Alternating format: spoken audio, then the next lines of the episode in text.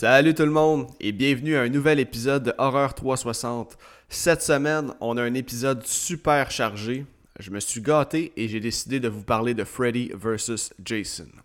Et comme vous le savez déjà, je ne couvrirai aucun film sorti avant 2000 au podcast. C'était donc ma seule chance de pouvoir couvrir un film de Freddy avec le légendaire Robert Englund dans le rôle du personnage iconique. Et le rassurez-vous, euh, je ne couvrirai jamais le remake de 2010 qui est selon moi le pire remake jamais fait. Euh, j'avais envie de commencer l'épisode d'aujourd'hui en vous disant que j'ai enfin fini la saison 4 de Stranger Things qui mérite tout le hype qui lui est accordé. Il y a beaucoup de scènes incroyables, évidemment, euh, une DP top-notch et bien évidemment des personnages auxquels on s'attache rapidement. Donc, chapeau aux Duffy Brothers pour cette saison qui a su élever son jeu d'un cran. Et si je vous en parle, c'est que la dernière saison est pas mal ce qui se rapproche le plus de l'univers des Nightmare on Elm Street. Dans chacun des épisodes, on peut clairement y voir les nombreux clins d'œil. Les frères Duffer ont fait un travail incroyable avec Stranger Things et j'aimerais vraiment les voir réaliser un remake de Nightmare on Elm Street un bon jour. Dans un autre sujet, euh, c'est un peu moins horreur, mais je voulais vraiment vous en parler. J'ai aussi récemment terminé la saison, euh, en fait la dernière saison de la série The Boys, qui est disponible sur Amazon Prime. C'est rapidement devenu ma série préférée des dernières années. Moi qui est aucunement fan de films de super-héros, euh, cette série-là réussit où tout le monde échoue. Le scénario, les acteurs, mais surtout les effets, les effets visuels incroyables de cette série sont juste parfaits. Donc si vous aimez l'humour noir, le gore et l'action, euh, vous ne serez pas déçus. C'est tout ce que j'avais à dire pour mon intro.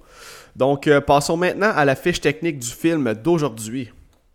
Tourné en 53 jours, Freddy vs. Jason est un film américain de 2003 réalisé par Ronnie Yu et écrit par Damien Shannon et Mark Swift. À noter que Rob Zombie avait d'abord été approché pour réaliser le film, mais il était trop occupé à travailler sur la sortie de son film House of a Thousand Corpses. Le film est produit par Sean S. Cunningham et Robert Shea. Le film a été tourné avec un budget de 30 millions de dollars et a ramassé 116,6 millions de dollars au box-office.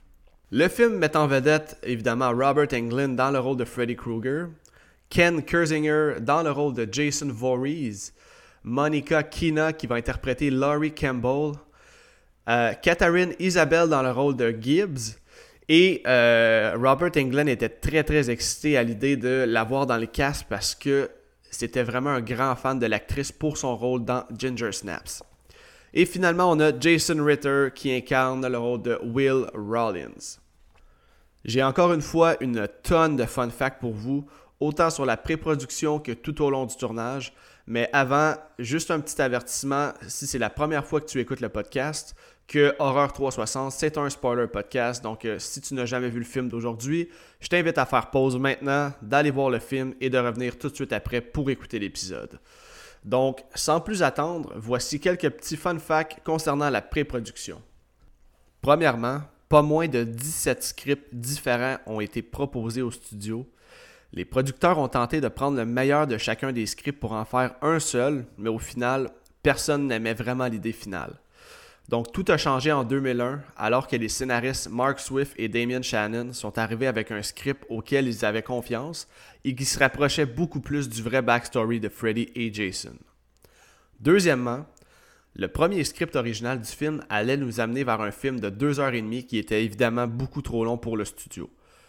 Les producteurs ont donc fait appel au scénariste David S. Goyer, lui qui a aussi scénarisé plusieurs grosses productions américaines, dont la trilogie des Blades, ou encore la trilogie des Batman de Christopher Nolan.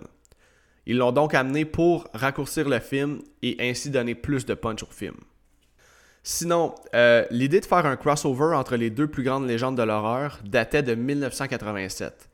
Par contre, à l'époque, ils n'ont jamais abouti à leur projet parce que les deux maisons de production de chacune des franchises, soit Paramount Pictures pour la franchise des Friday the 13th et New Line Cinema pour les Nightmare on Elm Street, ils n'arrivaient pas à s'entendre sur une idée originale qui mettrait en valeur leurs deux têtes d'affiche au même niveau. Et comme les négociations n'ont jamais abouti, Paramount Pictures a préféré y aller de l'avant en produisant Friday the 13th Part 7 qui allait voir le jour en 1988. Finalement, le choix de qui allait incarner Jason n'a pas été de tout repos. Parce que là, on sait que depuis 1986, il n'y a personne d'autre que Kane Hodder qui avait interprété le rôle de Jason. Mais dans ce film, euh, ben, dans le film d'aujourd'hui, en fait, c'est l'acteur canadien Ken Kersinger qui a réussi à décrocher le rôle. Lui a eu le rôle en se présentant au studio pour une entrevue comme stunt coordinator et euh, il s'est fait remarquer par son physique imposant de 6 pieds 5 pouces et des producteurs lui ont demandé de passer une audition pour le rôle. Ce qui est triste dans tout ça, c'est que le rôle de Jason avait été pratiquement promis à Kane Hodder, lui qui avait même reçu une, euh, une copie du script final. Le réalisateur Ron Yu lui-même voulait aussi avoir Kane Hodder. Par contre, la décision finale revenait au studio qui, eux, voulaient absolument avoir un Jason gigantesque pour donner une impression de David contre Goliath alors que Freddy euh, ne mesure que 5 pieds 9 pouces. Kane Hodder a tenu à spécifier en entrevue que lui, n'en a jamais voulu à, Ken Kersinger. Lui qui est un de ses bons amis, euh, puisqu'ils ont travaillé ensemble sur des Friday the 13 plus tôt dans la série alors que euh, Kersinger a joué son rôle de stunt double, euh, dans le fond sa doublure de cascade, dans l'excellent Friday the 13th Part 8, Jason Takes Manhattan. On peut insérer le sarcasme ici. Donc, alright, je pense qu'on est prêt à entrer dans le film d'aujourd'hui. Freddy vs. Jason, c'est parti.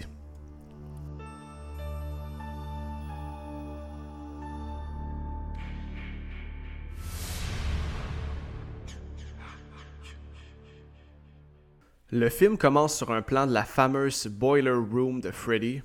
On peut entendre la voix de Robert Englund faire la narration de son histoire, alors qu'on voit le personnage de Freddy Krueger aiguiser ses griffes sur un genre de grinder. Il dit qu'il est surnommé le slasher de Springwood, et on va le voir commettre le premier meurtre du film alors qu'il va tuer une petite fille dans un kill off-screen. On va ensuite l'apercevoir en train de licher le derrière d'une photo de la petite fille en question. Et là, il explique que lui, il répandait la peur partout dans la ville de Springwood jusqu'à ce que les parents euh, le prennent en souricière alors qu'ils ont brûlé la maison pendant qu'il était toujours à l'intérieur. Il dit que les parents se sont fait justice eux-mêmes en voulant venger la mort de leur enfant. Ensuite de ça, on a un close-up d'un Freddy Krueger qu'on n'avait jamais vu jusqu'à présent. Il a l'air méchant, il a les dents comme des lames de rasoir, et là va s'en suivre un maudit beau montage de quelques-uns des plus beaux kills de la franchise. Je pense entre autres au personnage de Philip euh, dans Nightmare on Elm Street Part 3, qui est Dream Warrior, qui est aussi mon film préféré de la franchise. Alors qu'on va voir Philip se faire contrôler comme une marionnette par Freddy, et il va se faire amener comme par les tendons de ses pieds et de ses poignets jusqu'au bord d'une fenêtre pendant son sommeil. On va ensuite entendre Freddy raconter que son gros problème, c'est qu'il s'est fait oublier et que c'est pour ça qu'il ne peut pas revenir, revenir hanter les jeunes de Springwood dans leurs rêves. J'aime vraiment beaucoup la scène d'ouverture. Je trouve que c'est un recap efficace pour les gens qui auraient moins suivi la franchise à l'époque. Freddy va finalement expliquer qu'il a finalement trouvé quelqu'un qui va faire en sorte que les gens se rappellent de lui. C'est alors qu'on a un changement de plan et on a un gros close-up du masque de Jason Voorhees. Autrement dit, Freddy va en quelque sorte ressusciter Jason pour qu'il commence à commettre des meurtres pour que les gens pensent que c'est Freddy qui est de retour. On nous amène ensuite à une scène à la Friday the 13th, soit celle où une fille nue va aller se baigner en pleine nuit dans un lac. Et là, avec le filtre bleuté de l'image, il a l'air de faire genre 10 degrés dehors. Comme on le sait, tout bon Friday the 13th doit contenir des filles nues et des décisions complètement stupides. Donc là, la fille, elle saute dans le lac et elle commence à entendre des bruits provenant du petit boisé autour. Euh, elle pense que c'est son chum qui la niaise. Et là, on va entendre le fameux ki, ki, ki, ma, ma, Et la fille tombe nez à nez avec Jason. Évidemment, là, elle part à courir et elle va trébucher sur une racine. Et elle cherche tout autour d'elle où pourrait bien être le géant de 6 pieds 5 pouces avec un masque de goaler. Et on a droit à un nice kill alors qu'elle va se faire planter une machette dans le corps pour finir plantée dans un arbre. Et là, Jason va commencer à entendre différentes voix. Il va entendre la voix de sa mère, Pamela Voorhees, interprétée par Paula Shaw. D'ailleurs, euh, Betsy Palmer, qui incarnait le, le, rôle de la mère de Jason dans le film original, avait été approchée pour reprendre son rôle, mais elle n'aimait pas du tout le scénario, puis elle trouvait que ses lignes n'avaient aucun sens pour une actrice de sa trempe.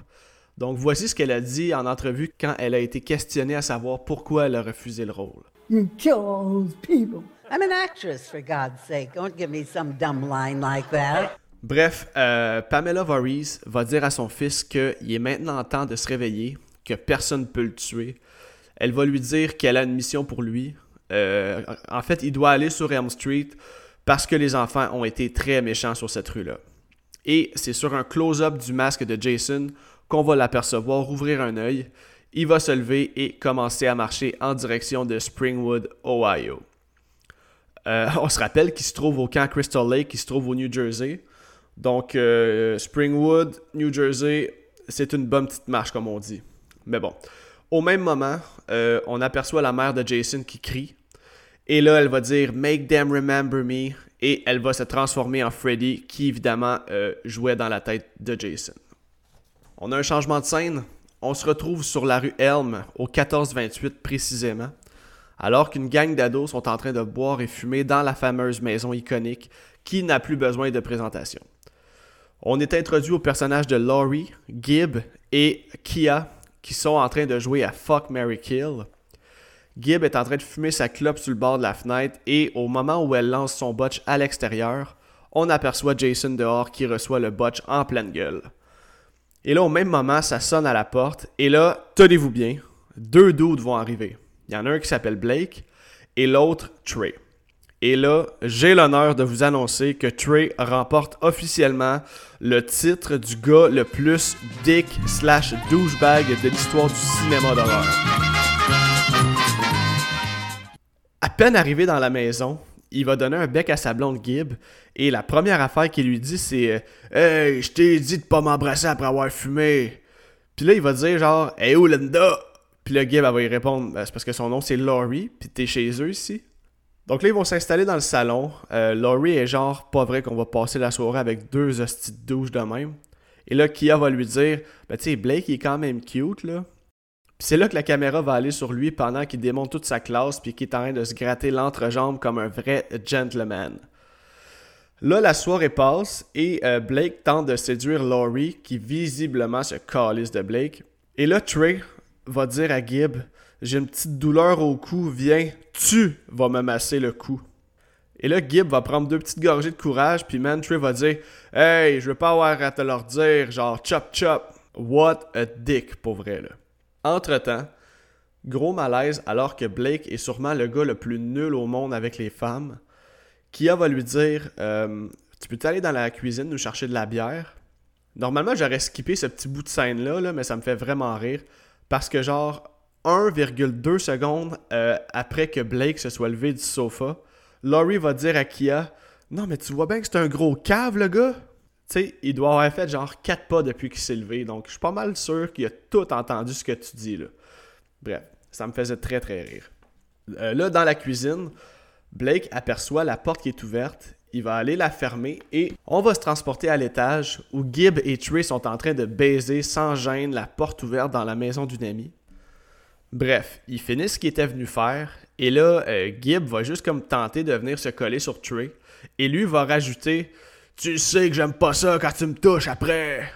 Donc Gibb va lui dire Ouais, ben fuck that, d'abord je m'en vais dans la douche. Et là, le moment de réjouissance est enfin arrivé. Alors que Gibb est dans la douche, euh, Trey va s'ouvrir une petite frette et en se tournant, il va apercevoir Jason qui se tient au pied du lit. Jason va le stabber une bonne dizaine de fois avec sa machette. Et là, vous remarquerez que Trey réussit à garder sa bière dans sa main tout au long. Skills. Peut pas juste avoir des défauts, ce gars-là, quand même. Puis c'est là que Jason va prendre le lit et il va le plier alors que Trey est couché à plat ventre dessus, ce qui va faire en sorte qu'il va plier avec le matelas, mais dans le mauvais sens. C'est de loin le meilleur kill du film. Et d'ailleurs, euh, petit fun fact, ce kill avait d'abord été rejeté par New Line Cinema, mais les scénaristes ont vraiment insisté et se sont battus pour que la scène soit finalement acceptée. Ils ont même dû mimer le kill devant Ronnie Yu afin de le convaincre. Et euh, Ronnie Yu a vraiment aimé l'idée et c'est une chance pour nous les fans, puisque c'est cette scène-là qui a, suscité le plus de réactions lors du premier screen test.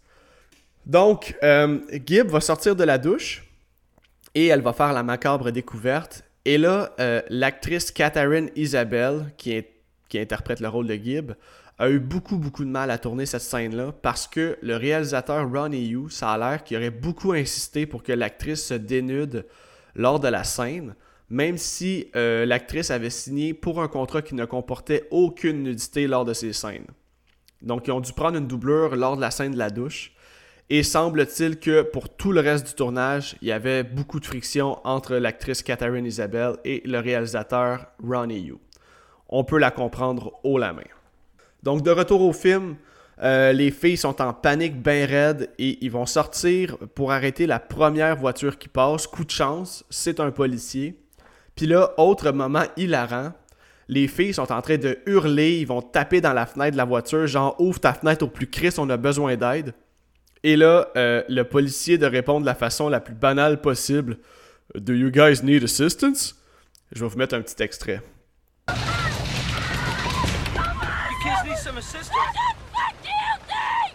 La police euh, va commencer à fouiller la maison et on entend des policiers jaser et mentionner le nom de Freddy Krueger puisque le meurtre s'est déroulé dans la même maison que les films précédents. Là, on se transporte au poste de police. Euh, le policier Stubbs, lui qui avait arrêté, euh, puis qui a dit Do you guys need assistance?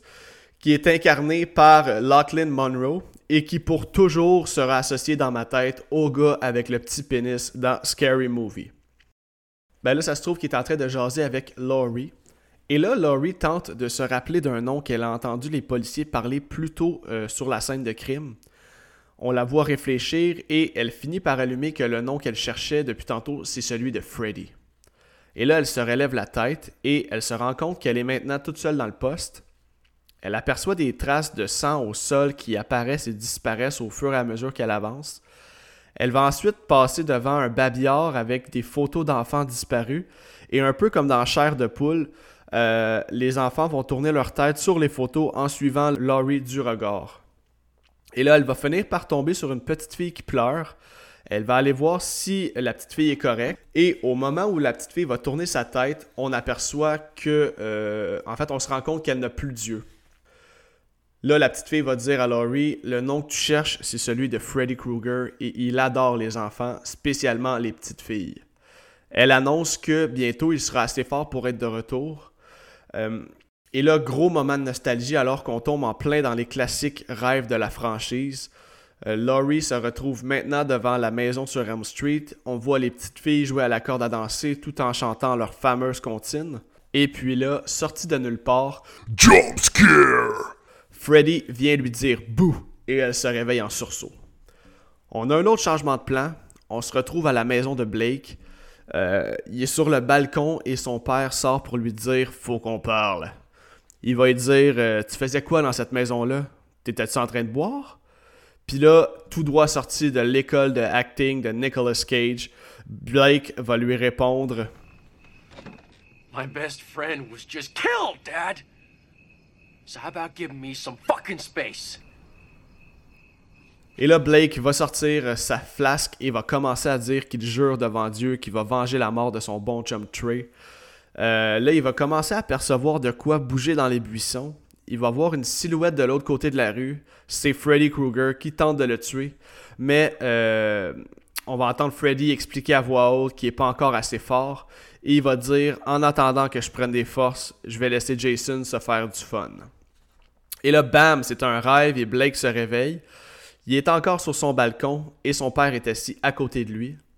Euh, on se rend compte que son père est en train de regarder le vide et au moment où Blake lui demande s'il est correct, la tête de son père tombe et le sang gicle à profusion.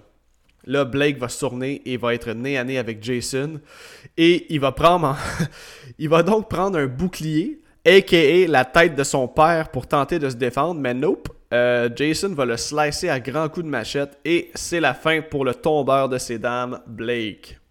L'histoire nous transporte maintenant dans un lieu connu de la franchise, soit l'hôpital psychiatrique Weston Hills. On va y faire la rencontre de Will et Mark. Euh, Will, dans le fond, ça se trouve être l'amour de jeunesse de Laurie, qui a été envoyé là-bas euh, parce que Will a accusé le père de Laurie de tuer sa propre femme on va y revenir un petit peu plus tard, anyway. Donc, euh, Mark et Will sont en line-up, si on veut, pour prendre leurs médicaments. Geste qui semble complètement routinier pour eux. Ils se font donner de l'hypnosil, euh, ce qui se trouve être une pilule qui empêche les gens de rêver. Et là, au moment où Will arrive pour prendre sa pilule, il aperçoit à la télé un bulletin de nouvelles qui annonce qu'un meurtre a été commis à la maison de Laurie. Et là, lui, il veut absolument s'échapper pour être certain que Laurie est correct. Rendu au soir, les deux sont couchés chacun dans leur lit et Mark voit bien que son chum Will euh, est complètement détruit par ce qu'il a vu à la télé. Et c'est là que Mark va décider d'aller faire le singe et va se mettre à crier comme s'il était en crise pour attirer l'attention des gardes. Donc les gardes vont euh, se faire un plaisir d'aller lui injecter un tranquillisant assez puissant avant de le retourner à sa chambre. Et là, Will va lui dire What the fuck, man, pourquoi t'as fait ça Et c'est là que Mark va sortir une carte d'accès qui vont leur permettre de s'échapper. Le plan le plus basique de l'histoire, et pourtant, ils vont s'enfuir incognito. Donc, de retour au personnage de Laurie, elle est chez elle et on peut apercevoir son père mettre de l'hypnosil dans un jus d'orange qu'il est en train de préparer pour Laurie. Et là, elle parle au ralenti, elle est complètement fatiguée. Elle va même imaginer Freddy à la place de son père. Mais, euh, dans fond, elle, tient absolument à aller à l'école, malgré ce qui s'est passé, genre quelques heures plus tôt. Les adultes, si on peut les appeler comme ça, euh, tentent par-dessus tout à faire taire le nom de Freddy Krueger. Puis ça, c'est pas nouveau, dans la franchise euh, au complet, ça a toujours été comme ça. Donc là, Laurie arrive à l'école. Euh, Gibb va lui annoncer que Blake aussi est mort. Et là, un nouveau personnage nommé Linderman va faire son apparition. Et il va venir parler à Laurie pour venir lui offrir son soutien si elle a envie de parler à quelqu'un. On rencontre aussi le, personnage de Freeburg, qui lui est en train de distribuer des flyers, des pamphlets dans le corridor de l'école pour un méga party qui va se dérouler dans un champ euh, de blé le soir même. Laurie, elle, va dire qu'elle n'a pas l'intention d'y aller parce qu'elle n'a pas dormi ou presque depuis le meurtre. Et que chaque fois qu'elle ferme l'œil, elle fait cet horrible cauchemar. Et c'est là qu'elle va décrire euh, son cauchemar et elle va décrire le physique de Freddy. Et elle va commencer à dire qu'elle euh, entend une comptine. Et juste avant qu'elle commence à chanter la comptine, on va voir Mark euh, qui va sortir de nulle part et qui va commencer à chanter la chanson et il va expliquer que lui aussi fait les mêmes rêves qu'elle. Il va complètement terroriser Laurie en lui disant des trucs du genre T'es chanceuse d'être encore vivante. Puis là, il va lui dire Puis tu veux-tu un conseil? Bois du café, genre beaucoup de café. C'est là que Will va interrompre Mark en lui disant Hey man, c'est assez, tu fais peur. Et là, Laurie n'en revient tout simplement pas de voir euh, Will, qui on se rappelle était son amour de jeunesse, et elle va tomber dans les pommes. Là, Laurie est couchée à l'infirmerie et Kia l'accompagne? Kia va commencer à regarder des revues de chirurgie plastique. Elle va commencer à poser des questions à l'infirmière qui est assise à son bureau, mais elle va se faire dévisager et l'infirmière ne répondra pas. J'aime vraiment comment ça devient tendu et malaisant chaque fois qu'on entre dans un rêve. Dans ce cas-ci, je trouve une scène comme ça beaucoup plus effrayante qu'un jump scare. Donc là, plus Kia tourne les pages de sa revue, plus les images sont graphiques, jusqu'au moment où elle va tourner la page et le gant de Freddy va sortir de la revue pour venir mettre une griffe dans chacune des narines de Kia et va lui dire Kia va se réveiller en sursaut et on va changer de plan pour retourner avec Mark et Will qui sont toujours dans les corridors de l'école. Les deux discutent du fait que Mark et Laurie font les mêmes rêves. Les deux vont se faire repérer et vont s'enfuir à toute vitesse euh, pour se rendre à la bibliothèque de Springwood. Ils vont tenter d'obtenir de l'information en allant fouiller dans les archives concernant les meurtres que Freddy aurait fait dans le passé. Et ils vont se rendre compte assez rapidement que les autorités ont enlevé toute information permettant de se rappeler de lui et euh, qu'en fait c'était vraiment la seule façon de s'en débarrasser. Ils vont ensuite aller dans la vanne du frère de Mark qui ressemble drôlement à la vanne de Scooby-Doo. Et là, Mark euh, se rend compte qu'il a vraiment foiré en allant à l'école parce qu'il a prononcé le nom de Freddy et euh, qu'il a répandu la peur dans toute l'école. Tu dis pas. Good job, Captain Obvious. Donc, euh, Will va emprunter la vanne pour partir à la recherche de Laurie. Ce qui va nous amener à une des meilleures scènes du film, et je parle ici de la scène du rave dans le champ faut croire que Jason a reçu le flyer parce qu'il se trouve à être au party lui aussi. Et là, on le voit prendre un vieux tuyau rouillé et euh, il a bien l'intention de faire le party à sa façon. Donc tout le monde fait le gros party et on aperçoit Laurie qui est en train de danser assis sur le hood d'un char.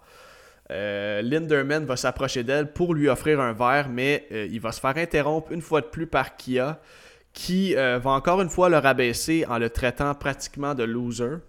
Mais là, Linderman, cette fois-là, va avoir une répartie solide. Quand il va lui dire, il va dire Écoute, Kia, j'ai toujours pensé que tu me détestais parce que tu pensais que j'étais pas assez cool pour Laurie.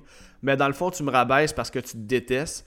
Et là, il va, la coller sur le fait que l'épaisseur du maquillage qu'elle porte l'empêche de penser clairement. Burn! Même Laurie ne peut s'empêcher de faire une face genre Damn boy, good call.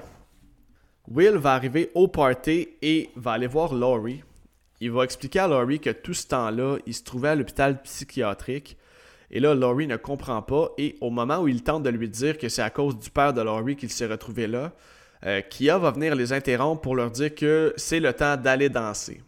Pendant ce temps-là, on va apercevoir Gibb qui semble complètement saoul et qui s'éloigne du party pour commencer à marcher seul dans le champ de blé d'Inde. On va apercevoir aussi un dude avec genre 52 lightsticks sur lui qui va la spotter et qui va la suivre. Là, pendant qu'elle marche dans le champ de blé d'Inde, euh, elle va avoir des hallucinations du gros asshole de Trey qui continue de lui parler comme de la merde même s'il est mort.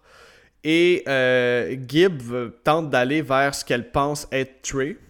Et là, elle va se retrouver face à un silo et elle va entrer. Là, l'intérieur du silo est bizarrement un boiler room.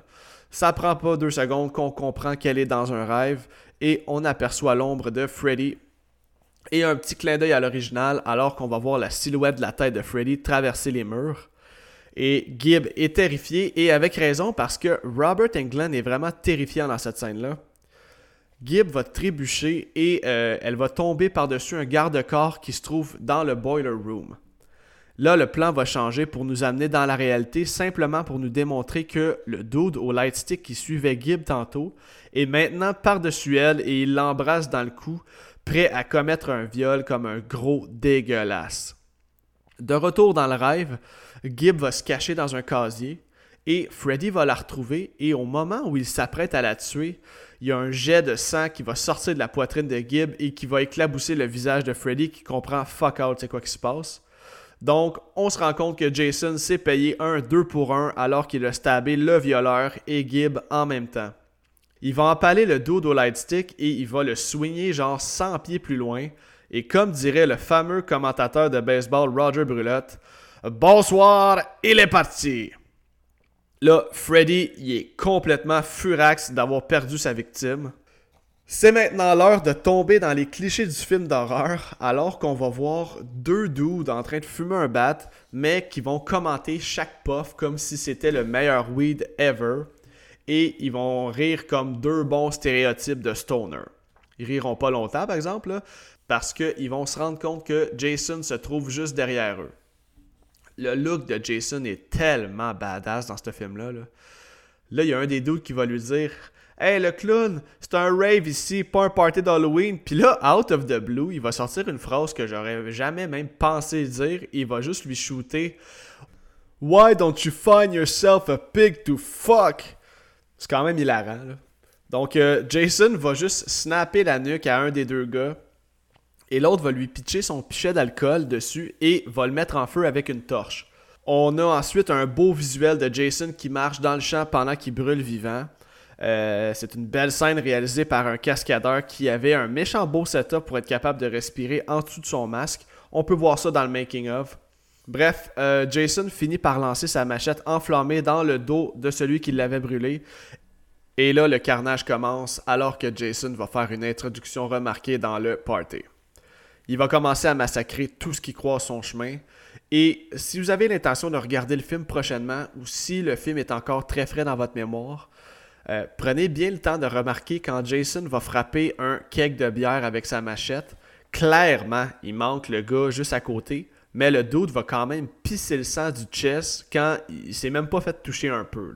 Ce qui rend la scène encore plus drôle, c'est que le, sang va gicler autant que le cake de bière. On se retrouve ensuite dans la vanne avec ce qui va être pour le restant du film notre groupe de survivants. on a Laurie, Kia, Will, Freeberg et Linderman. On se rappelle que Mark est toujours chez lui. Will va aller porter tout le monde chacun chez soi et au moment où il arrive devant la maison à Laurie, il va finalement avouer qu'il a vu le père de Laurie tuer sa mère.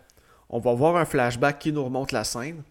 Et au même moment, euh, le père de Laurie va venir cogner à la fenêtre de la vanne pour dire à Laurie de rentrer chez elle. Là, Will, lui, il veut absolument pas la laisser partir avec lui parce qu'il pense qu'il euh, pourrait être un danger pour elle. Laurie va finalement entrer chez elle, poursuivie par son père, et c'est là qu'elle va le confronter à savoir comment sa mère est vraiment morte. Et là, comme tout parent dans la franchise des Nightmares, il va lui demander de se calmer, il va lui dire Tiens, pourquoi tu prendrais pas ces petites pilules-là que j'ai dans mes poches puis qui vont te calmer Laurie va aller dans sa chambre et elle va s'enfuir par la fenêtre. Elle va commencer à marcher et euh, elle va tomber sur Will qui l'attendait à la grosse pluie battante cachée derrière un buisson. Là. Il avait pris un méchant bon guess qu'elle passerait par là, mettons. Ça me fait toujours rire ces scènes-là qui ont ni queue ni tête, mais euh, qui sont là tout simplement pour faire avancer l'histoire. Bref, ils vont repartir ensemble euh, en direction de la maison de Mark. Et là, autre incohérence ici, on se rappelle que Mark est un fugitif d'un hôpital psychiatrique, puis la première place où il va se cacher, c'est chez eux, dans sa chambre bien relax. La police, ça vous tentait pas d'aller checker là en premier peut-être?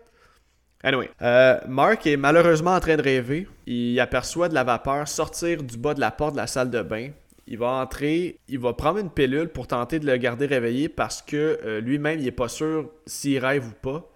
Et là, en refermant le cabinet de la pharmacie, il va voir Freddy dans le miroir, ce qui va faire en sorte qu'il va échapper la pilule dans le trou du lavabo. Et là, au moment où il se retourne, il va apercevoir son frère dans le bain. L'eau est rouge. Et d'ailleurs, l'acteur qui incarne son frère pourrait tellement jouer le rôle de Freddy. Je le verrais bien remplir ce rôle-là, euh, bien que le film date de 2003 et qu'il doit avoir changé depuis. Euh, il y a des genres de racines au sol qui vont venir se planter dans les pieds de Mark, et là, il ne pourra plus bouger. Au même moment, Will et Laurie arrivent chez Mark et euh, ils le voient, mais il est endormi sur son bureau. Mais tu sais, ils vont le regarder au travers d'une fenêtre. Mais je sais pas, man, me semble, rentre dans la maison puis donne-y deux, trois bonnes claques à la gueule pour le réveiller, non? Mais non, euh, ils ne le feront pas parce que Mark va refuser de transmettre un message de la part de Freddy disant qu'il est de retour. Ce qui va faire en sorte que Freddy va mettre le feu à Mark et va le faire swinger d'un bord puis de l'autre de la chambre. Mark va finalement arriver au bord de la fenêtre et on va voir des traces de griffes découper son visage. Finalement, le corps de Mark va tomber et on va apercevoir une écriture sur sa peau toute brûlée dans son dos où on va pouvoir y lire Freddy's Back. Et c'est sûr que je suis pas le seul à penser que ça ressemble drôlement à l'écriture de la pochette du film Fight Club. La gang va finalement se réunir autour d'une table à savoir s'ils devraient plus avoir peur de Freddy ou Jason. Et là, out of nowhere, le policier Stubb va arriver et va commencer à expliquer qui est Jason Voorhees. Il va dire Je suis là pour vous aider. Et il va raconter que Jason s'est noyé quand il était jeune et qu'il revient toujours pour se venger de quiconque retournerait au camp Crystal Lake. Par contre, Stubbs est persuadé que le Jason qui commet les crimes à Springwood est un copycat, c'est-à-dire quelqu'un qui voudrait imiter Jason. Et c'est là, d'après moi, que le travail de David S. Goyer entre en jeu. Son mandat était de raccourcir le film. Je dis ça parce que le personnage de Will va expliquer en deux phrases l'histoire du film. Tu sais, lui, il va deviner ça comme si de rien n'était. Il va dire Et si c'était Freddy qui avait ramené Jason juste pour qu'on se rappelle de lui, pour qu'il soit assez craint par la ville et qu'il puisse revenir en force et pouvoir recommencer à tuer. Puis là, euh, Laurie, qui est assis plus loin dans la pièce, va juste dire Attendez un peu. Freddy est mort par le feu et Jason est mort par l'eau. Comment on pourrait utiliser ça à notre avantage? Asti que ça me ferait des phrases de même qui veulent rien dire. Là, évidemment, les autres ignorent ce qu'elle dit et Stubbs va dire euh, on pourrait offrir un sacrifice à Freddy, quelqu'un de pur et de vierge. Et là, toute la gang vont se retourner vers Laurie. Will va se lever et va dire Attachons la bitch. On comprend donc qu'elle est en train de rêver. On va voir le père de Laurie apparaître. Il va s'approcher du visage de Laurie et va dire Ne t'inquiète pas, mon ange, je suis là. Il va dire Comment donne un bec à papa. Puis il va sortir sa grosse langue dégueulasse pour tenter de frencher sa propre fille. Et son père se transforme en Freddy. Et au moment où il tente de l'embrasser, Laurie va lui arracher un bout d'oreille et elle va se réveiller au même moment. Et tout comme dans l'original, elle se rend compte qu'elle peut amener Freddy dans le vrai monde si elle le tient au moment où elle se fait réveiller. La gang va réaliser que euh, c'est pas de dormir le problème, mais c'est le fait de rêver. Et Will va expliquer que lorsqu'il était à Weston Hills, il rêvait jamais parce qu'il prenait de l'hypnosil. Ils vont donc se diriger vers l'hôpital psychiatrique dans le but d'aller en chercher. Et là, rendu à l'intérieur, euh, Freeberg, le buzzé de la gang, lui, il va juger que c'est la place pour s'allumer un pétard. Pendant ce temps-là, il y a un agent de sécurité de l'hôpital psychiatrique qui va entendre quelqu'un cogner vraiment fort à la porte.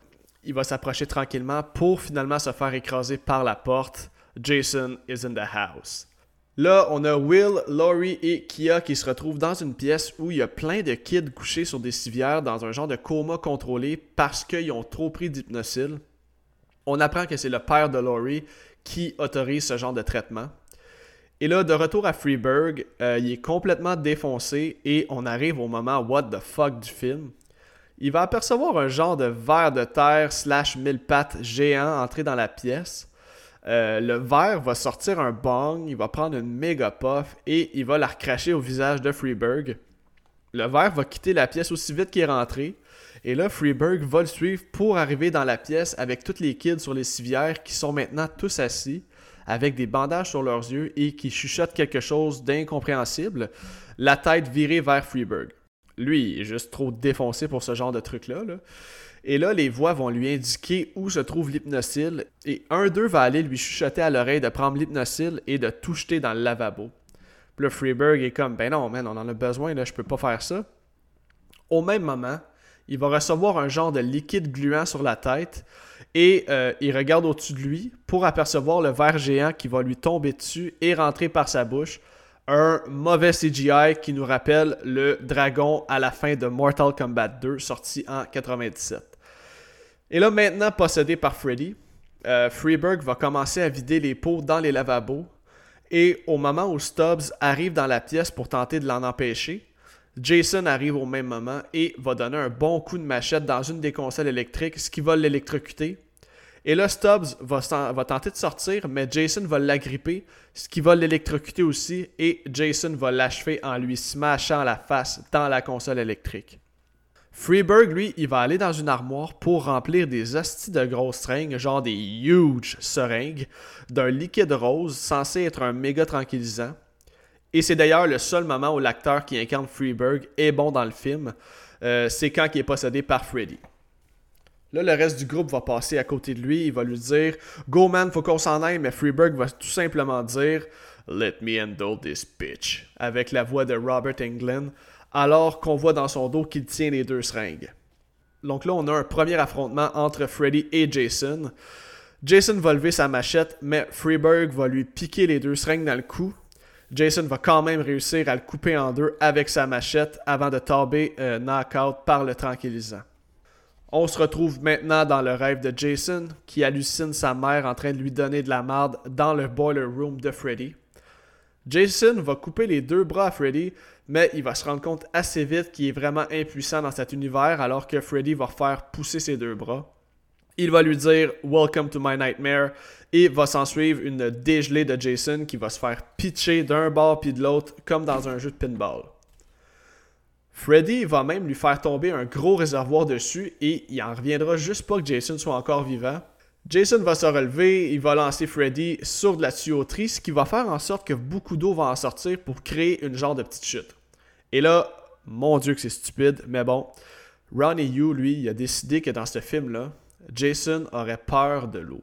Et là, dans une entrevue, euh, les scénaristes ont confirmé qu'eux n'ont jamais écrit nulle part dans leur scénario que Jason aurait peur de l'eau. Donc Freddy, lui, il va utiliser ça à son avantage et va faire couler de l'eau directement sur Jason, qui va finir en petite boule euh, et va revenir dans sa shape d'enfant. C'est prendre les fans un peu pour des caves, alors que dans tous ses films, à un moment ou à un autre, Jason va sortir de l'eau.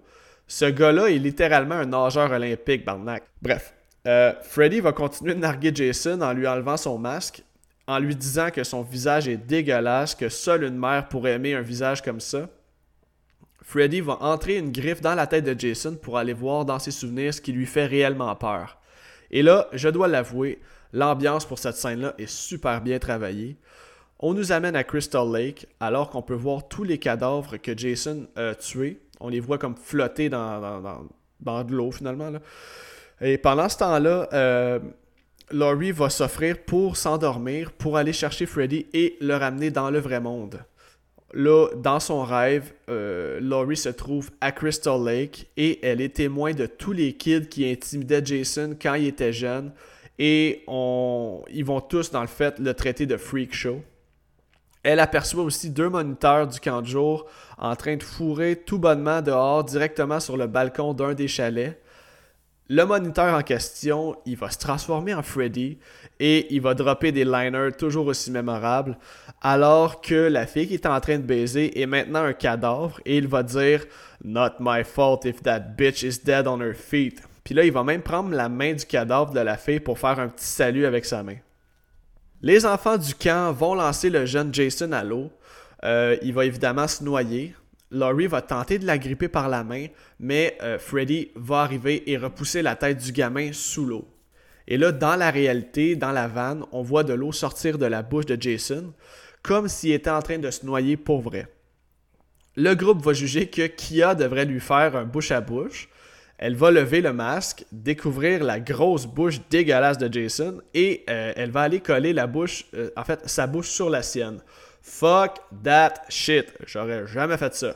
Mais là, miracle, Jason se réveille au même moment, ce qui va faire perdre le contrôle du véhicule à Will.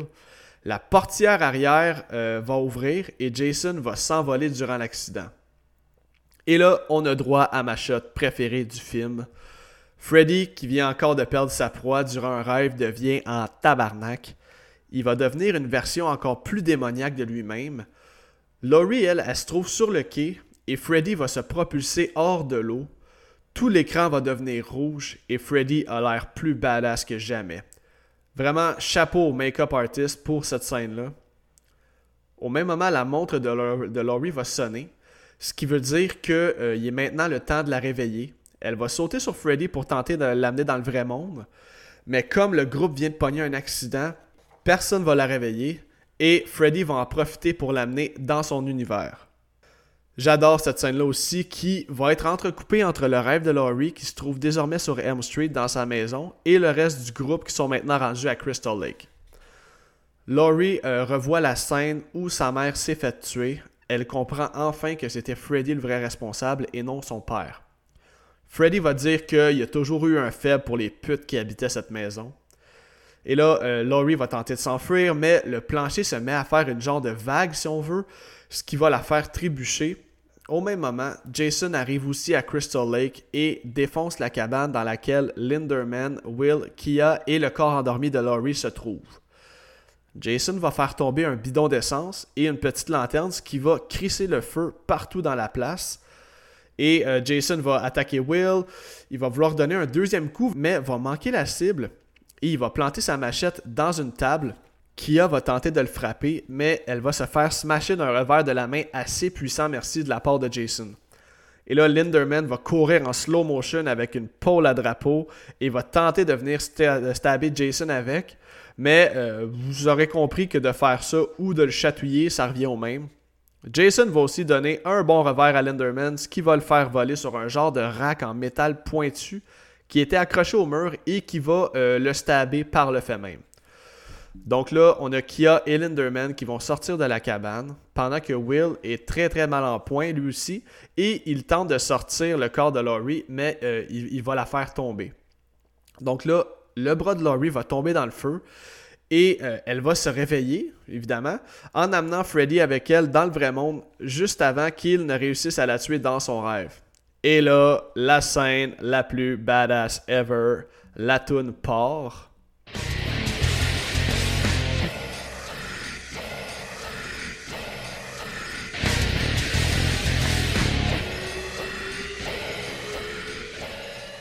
Freddy est maintenant dans le monde de Jason. Il va se tourner et réaliser qu'il est dans marde. Jason est tellement, mais tellement badass dans cette scène-là. C'est maintenant à son tour de donner une sale volée à Freddy. Il le lance comme une poupée de chiffon. La scène va couper quelques instants, le, temps de voir Kia et Linderman. Euh, Linderman va dire à Kia d'aller chercher des secours, que lui, il va l'attendre. euh, il va l'attendre là, dans le fond, il est à côté sur un arbre. Et au moment où elle part, on voit que Linderman perd beaucoup trop de sang et il va mourir à la seconde où elle va partir. Là, Kia va croiser Laurie et Will, mais Freddy va arriver au même moment pour s'en prendre à Laurie. Euh, Kia va se porter à sa défense en criant Freddy! Et là, lui, de se retourner tout simplement pour dire Oh sweet, dark meat. Elle va commencer à le narguer, euh, lui dire genre quel genre de clown se promènerait avec des couteaux à beurre dans les mains déguisé avec un chandail de Noël. Elle va rajouter Tu me fais même pas peur. Elle va dire Jason, lui, il fait peur avec sa grosse machette. Et là, Freddy va lui faire signe genre Ah, Regarde en arrière de toi. Et Jason se trouve derrière elle et va lui ramener un coup de machette digne d'un cartoon. Elle va aller terminer sa course contre un arbre, mais genre, elle est arrivée contre l'arbre à genre 200 km/h minimum. La réaction de Freddy est écœurante alors qu'il va juste faire un petit ouf. Ça n'a pas dû faire du bien. Le combat entre les deux peut enfin continuer. Euh, les deux se décalissent un l'autre. Will et Laurie, pendant ce temps-là, auraient pu se sauver, mais euh, Laurie refuse de partir avant qu'elle n'ait vu Freddy mourir. Freddy sort ses plus gros moves de Muay Thai pendant que Jason swing dans le beurre avec sa machette. Il va finir par pogner Freddy et le faire revoler sur une genre de pile de grosses bonbonnes d'oxygène, j'imagine. Et Freddy va couper accidentellement avec ses griffes le top d'une bonbonne et va réaliser que ça devient une torpille. Il va donc commencer à couper le bout de chacune des euh, bonbonnes dans le but qu'une torpille arrive directement sur Jason. Il va réussir son coup et Jason va faire un beau vol plané. Jason va ensuite se faire empaler par des grosses tiges de métal que Freddy va faire tomber sur lui. Euh, Freddy va finir par tomber et son pied va rester pris, ce qui va le laisser suspendu, la tête par en bas. Jason va relever Freddy, les deux vont se battre et vont finalement arriver sur le quai pour la finale de leur combat. C'est une scène extrêmement exagérée où chaque coup qu'ils vont se donner va finir avec un jet de sang complètement démesuré, genre ça sort en spray. Euh, Laurie va prendre une pompe à essence, elle va commencer à asperger le quai d'essence avant de crisser le feu. Pendant ce temps-là, Freddy va couper les doigts de Jason, ce qui va lui faire perdre sa machette. Et euh, là, à ce moment-ci dans le combat, Freddy est vraiment en train de démolir Jason. Il va même aller lui crever les deux yeux en lui rentrant ses deux griffes dedans. Genre, il le stab à profusion, mais euh, Jason n'en est pas à son premier barbecue, il est pas tuable. c'ti. Jason va donner un coup de poing dans le ventre de Freddy, mais son poing va passer bord en bord. Il va ensuite arracher un bras à Freddy. Man, ce dude-là est juste trop fort physiquement. Freddy va planter la machette de Jason dans le cœur de Jason. Puis là, boum! Explosion de propane. Euh, Will et Laurie ont pu sauter à l'eau juste avant, tandis que Freddy et Jason ont été propulsés dans l'eau par l'explosion. Là, euh, Laurie et Will sortent de l'eau. Ils pensent en avoir fini, mais non. Euh, Freddy est encore debout avec la machette de Jason à la main, prêt à tuer Laurie une bonne fois pour toutes. Mais non, esti, Jason sort de l'eau et va venir transpercer le chest de Freddy avec le bras qu'il lui avait arraché plus tôt. Laurie va prendre la machette qui est tombée et elle va couper la tête de Freddy, un autre beau clin d'œil à Friday the 13, l'original de 1980. Elle va lui dire Welcome to my world, bitch. Et là, le dernier plan du film est un plan où on voit Jason sortir de l'eau avec euh, la tête de Freddy à la main. On va voir Freddy faire un clin d'œil à la caméra, ce qui euh, laissait une fin ouverte pour une suite, mais qui n'aura jamais eu lieu au final. C'est donc comme ça que va se terminer Freddy vs. Jason. Pour mon appréciation, je veux dire, quel fan d'horreur n'apprécie pas de voir ces deux icônes s'affronter dans un film? Est-ce que c'est un grand film? Certainement pas. Mais est-ce que c'est divertissant as fuck? Damn right. Et pour ceux qui se le demandent, j'ai toujours été plus Freddy que Jason depuis que je suis jeune. Je trouve vraiment que ce film-là rend hommage au même niveau aux deux franchises, même si l'histoire concerne plus l'univers des Nightmares.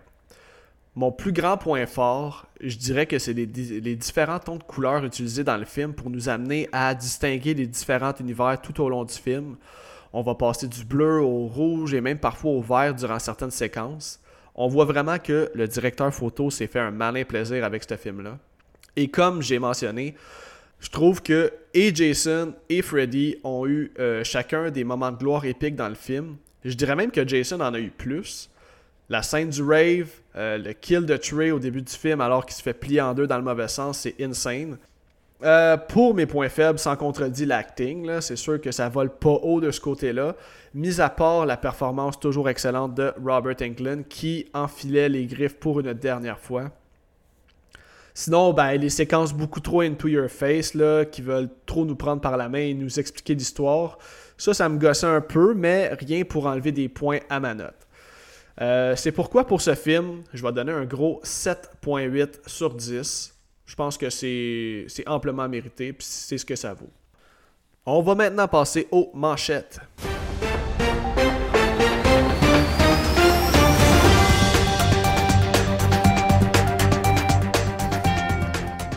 Donc, aux manchettes cette semaine, édition du 24 juillet 2022. Ma première nouvelle est la suivante. Finn Wolfhard, qui joue le rôle de Mike dans la populaire série Stranger Things, lui, il va co-réaliser une comédie d'horreur avec l'acteur Billy Brack. En ce moment, le film est en pourparlers et ça va être une comédie d'horreur intitulée Hell of a Summer et euh, ça va être soutenu par la bannière de production 30 West. En plus de la réalisation, Walford et Brick vont écrire le scénario tout en y jouant le rôle principal aux côtés de Fred Etchinger. La production du projet devrait commencer ce mois-ci en Ontario, au Canada. Ma deuxième nouvelle, on a appris plus tôt cette semaine que euh, le début du tournage de la série spin-off de Walking Dead intitulée Isle of the Dead, prévu en 2023, commençait ce mois-ci. Cette série sera centrée sur les personnages de Negan et Maggie de la série Walking Dead. Et évidemment, je trouve qu'il abuse beaucoup sur les spin-offs, mais comme c'est deux personnages que j'aime beaucoup, euh, je vais laisser la chance aux coureurs. Et finalement, vous l'avez sûrement vu passer, mais la bande, euh, la bande annonce du film Orphaned First Kill est sortie. Euh, j'avais couvert le premier film à l'épisode 4 du podcast. Donc, j'ai vraiment hâte de voir ce que ça va donner parce que c'est un prequel du film de 2009, toujours avec l'excellente actrice Isabelle Furman dans le rôle de la petite Esther. Elle avait 12 ans à l'époque de tourner le premier film. Elle en a maintenant 25 et elle devra incarner une jeune fille encore plus jeune que dans l'original. Donc c'est vraiment un film que j'attends avec impatience. Le film sera disponible le 19 août 2022 en vidéo sur demande. On va maintenant passer à ma suggestion de la semaine. Cette semaine, j'ai essayé quelque chose de nouveau. J'avais envie de vous faire participer, vous les auditeurs. J'ai donc demandé aux auditeurs via ma page Facebook euh, de m'envoyer des suggestions que je pourrais mettre dans l'épisode d'aujourd'hui. Vous avez répondu en grand nombre et j'ai trouvé ça vraiment cool de vous voir échanger entre vous c'est définitivement quelque chose que je vais refaire lors de mon prochain épisode solo. J'ai donc euh, choisi un commentaire parmi vous et j'ai décidé de prendre la suggestion de Bruno Dagenet. Lui a suggéré le film The Void sorti en 2016. Moi personnellement, c'est un film que je n'ai toujours pas vu, par contre, je compte bien le regarder dans les prochains jours. J'ai donc demandé à Bruno qu'il m'envoie euh, pourquoi il a décidé de nous faire cette suggestion je vous lis le synopsis du film et par la suite, je vous fais lire son commentaire. Donc, The Void est un film sorti en 2016, réalisé par Steven Kostansky et Jeremy Gillespie. Le synopsis est le suivant. Un agent de police découvre un homme ensanglanté sur une route déserte et l'emmène d'urgence à l'hôpital. Rapidement, d'étranges individus entourent le lieu et les patients commencent à devenir fous. Le policier va alors découvrir à l'intérieur de l'hôpital une porte vers un monde démoniaque. C'est un film euh, basé sur l'univers Lovecraft. Et pour ceux qui se demandent qu'est-ce qu'un film d'horreur Lovecraftien, désolé, je le prononce mal, la définition est la suivante. Parfois utilisé de manière interchangeable avec l'horreur cosmique, l'univers Lovecraft est un sous-genre de fiction d'horreur et de fiction étrange qui met l'accent sur l'horreur de l'inconnaissable et de l'incompréhensible plus que sur le gore ou d'autres éléments de choc. Pour finir, Bruno nous dit qu'il adore le film parce que dès le début, euh, il était intrigué et il était assis sur le bout de son siège tellement la scène d'ouverture est bien orchestrée. Il rajoute que le film a une ambiance noire et twisted as fuck. Il dit aussi que le jeu des acteurs pour un film indépendant est magnifique. La soundtrack, la réalisation et la production sont A1 et dignes d'un Oscar, rien de moins. Donc, euh, merci Bruno pour ta suggestion. Et euh, finalement, ben, c'est tout pour l'épisode d'aujourd'hui. Euh, j'espère que vous avez apprécié cet épisode chargé et j'espère surtout avoir réussi à vous en apprendre un peu plus sur le film Freddy vs. Jason. Donc, encore une fois, merci à tous d'avoir été à l'écoute et si vous aimez ce que je fais, n'hésitez pas à venir me suivre sur mes réseaux sociaux, Facebook ou Instagram sur ma page Horreur 360. Ne vous gênez pas non plus pour interagir avec moi si vous avez des questions ou des suggestions. Donc, au prochain épisode, j'aurai le plaisir d'accueillir pas un, mais bien deux invités, alors que je vais recevoir Daniel Leblanc de Horreur FM et j'ai le plaisir d'accueillir pour la deuxième fois au podcast mon ami Bruno de Terreur sur le Pod, alors que nous allons couvrir le film Scream 5 sorti en 2022. J'ai vraiment hâte d'enregistrer cet épisode avec ces deux boys-là. Donc d'ici là, je vous dis portez-vous bien et à bientôt tout le monde.